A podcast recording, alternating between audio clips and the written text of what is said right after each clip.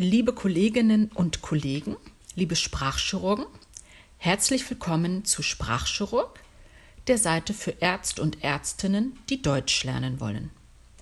In dieser Folge wollen wir uns mit ausstrahlenden Schmerzen beschäftigen.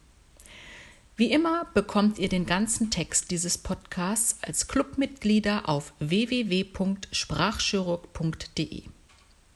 Lasst uns starten, gehen wir in die Notaufnahme. Im Untersuchungszimmer erwartet uns Frau Vogt. Sie berichtet, ich habe sehr starke Herzschmerzen und der linke Arm tut mir auch weh. Oh je, das klingt nicht gut. Hoffentlich hat Frau Vogt keinen Herzinfarkt. Frau Vogt hat also Schmerzen retrosternal, die in den linken Arm ausstrahlen. Ausstrahlende Schmerzen. Die Schmerzen strahlen aus. Was bedeutet das? Hm, etwas strahlt, wenn man es noch in einiger Entfernung vom Ursprung messen oder fühlen kann. Ein Kamin etwa strahlt Wärme ab. Ich liebe es, im Winter vor dem Kamin zu sitzen. Das Feuer brennt und ich merke, wie es mich wärmt. Das ist sehr gemütlich und entspannend. Die Sonne strahlt im Sommer vom Himmel und schickt ihre Wärme auf die Erde. Ein ungesundes Beispiel ist die Radioaktivität. Uran zum Beispiel strahlt auch und macht dadurch viele Menschen krank. Auch Schmerzen können strahlen, nur sagt man dann ausstrahlen. Das bedeutet, ein Organ tut weh, der Schmerz breitet sich über die Nervenbahnen aus und man fühlt ihn auch in anderen Regionen im Körper. Genau wie die Wärme des Feuers, die sich im Zimmer ausbreitet, breitet der Schmerz sich von einem Teil des Körpers in einen anderen aus. Frau Vogt tut das Herz weh und der Schmerz zieht vom Herzen bis in den Arm. Auch der Arm tut Frau Vogt also weh. Man sagt, der Schmerz strahlt aus. Oder im Plural, die Schmerzen strahlen aus. Wir können über Frau Vogt sagen, die Schmerzen strahlen in den linken Arm aus. Hm, beachte, dass die Erklärung in den linken Arm zwischen strahlt und aus steht. Die Schmerzen strahlen in den linken Arm aus. Oder wir können sagen, Frau Vogt berichtet über Schmerzen, die in den linken Arm ausstrahlen.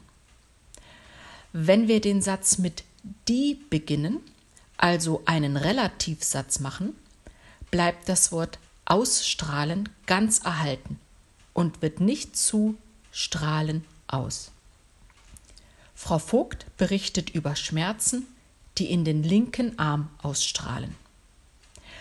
Diese beiden Möglichkeiten, die Schmerzen strahlen in den linken Arm aus und Frau Vogt berichtet über Schmerzen, die in den linken Arm ausstrahlen, kannst du auch in einem Arztbrief verwenden. Eine dritte Alternative, die sehr gut klingt und viele Informationen in einem Satz möglich macht, ist das Partizip. Aus ausstrahlen wird ausstrahlend. Aus die Schmerzen strahlen aus wird die ausstrahlenden Schmerzen. Das Partizip verhält sich dabei wie ein Adjektiv. Gucken wir uns ein Beispiel zum Partizip ausstrahlend an. Frau Vogt berichtet über ausstrahlende Schmerzen. Und wenn wir jetzt noch die Ergänzung in den linken Arm hinzufügen, heißt der Satz, Frau Vogt berichtet über in den linken Arm ausstrahlende Schmerzen. Beachte, dass beim Partizip ausstrahlend die Ergänzung in den linken Arm vor dem Partizip steht. Frau Vogt berichtet über in den linken Arm ausstrahlende Schmerzen. In unserem Arztbrief können wir schreiben, die Aufnahme der Patientin erfolgte wegen Ausstrahlen der Schmerzen. Oder mit der Ergänzung in den linken Arm, die Aufnahme der Patientin erfolgte wegen in den linken Arm ausstrahlender Schmerzen. Gucken wir uns einen anderen Patienten in der Notaufnahme an. Er ist gestürzt und jetzt hat er einen Schmerz, der ins rechte Bein ausstrahlt.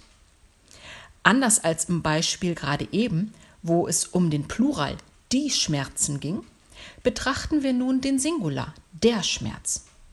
Wir können schreiben, der Schmerz strahlt ins rechte Bein aus.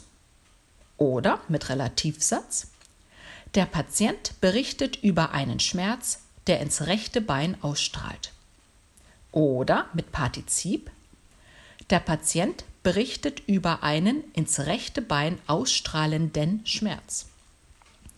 Und für unseren Arztbrief verwenden wir die Aufnahme des Patienten erfolgte wegen eines in das rechte Bein ausstrahlenden Schmerzes.